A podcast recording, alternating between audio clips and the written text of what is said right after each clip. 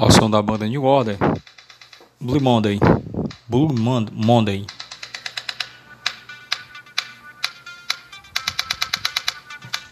Vamos para a correção da nossa atividade nas páginas um, é, na página 88 da questão 1 a 4.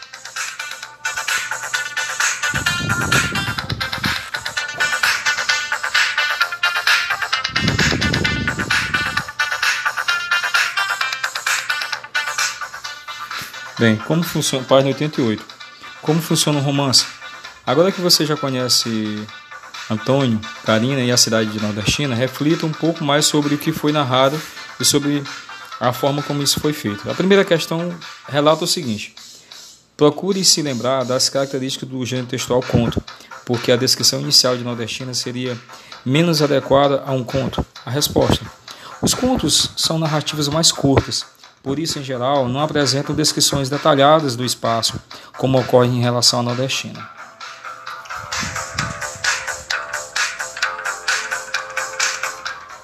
A segunda pergunta diz: além de descrever nordestina, que outra função tem os capítulos transcritos, né? Transcritos. Resposta da segunda questão: os capítulos introduzem Antônio e Karina, aparentemente protagonistas da história. O que significa protagonista? Protagonistas são os principais, são os mocinhos, são os heróis da história, tá?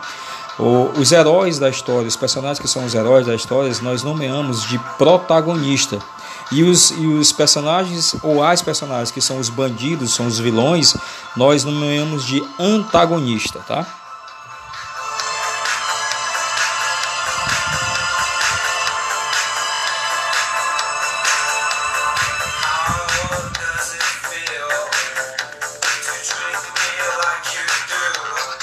Vamos para a terceira questão, diz assim: releia o trecho inicial. Nordestina era uma cidadezinha desse tamanhinho, assim, da, da qual se dizia: Eita, lugarzinho sem futuro. Antônio ouviu dizer isso desde pequeno e deu, e deu por certo o fato. Letra A. Que palavras ou expressões empregadas pelo narrador são comuns nas comunicações orais informais? Resposta: desse tamanhinho assim e eita. Olha aí, ó. A resposta da letra A da terceira questão. Desse tamanhinho, assim e eita. São exemplos de expressões informais, orais, né? comunicação oral. A letra B da terceira questão faz a seguinte indagação: Qual é o efeito do uso dessa linguagem? Tá? A resposta da terceira questão, letra B, é assim: ó, a narrativa assemelha-se a um, a um causo contado oralmente, né? como esses causos que se contam sentados em calçadas, criando certa proximidade entre o narrador e seus leitores.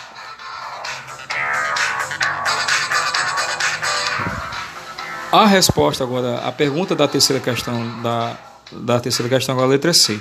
Transcreva os dois capítulos que você leu, mais um trecho que se procurou obter o mesmo efeito dessa letra B, né? Aí eu tenho um exemplo aqui. Pois como é que se explica? Diga mesmo que o motivo de ir embora era só o nada? Então essa é a resposta da letra C, terceira questão. Vamos agora para a quarta questão.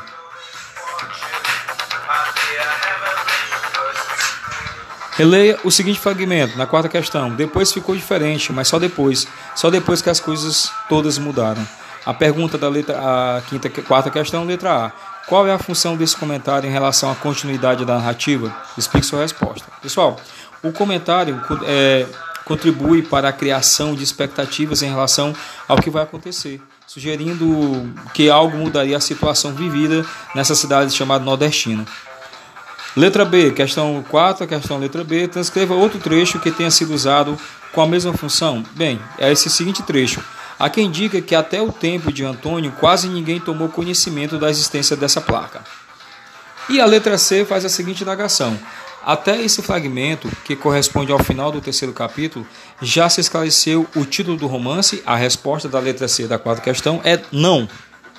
E a letra D da quarta questão pergunta: quais são as suas expectativas como leitor em relação à história que será contada? O que gerou mais expectativa? Essa quarta questão, letra, letra D, é uma resposta pessoal. Aí, então foi a sua percepção, aluno. Cada aluno, nono, a sua percepção é que vai responder essa quarta questão, letra D. Daqui a pouco o professor Luciano retorna para o terceiro podcast para corrigir mais questões.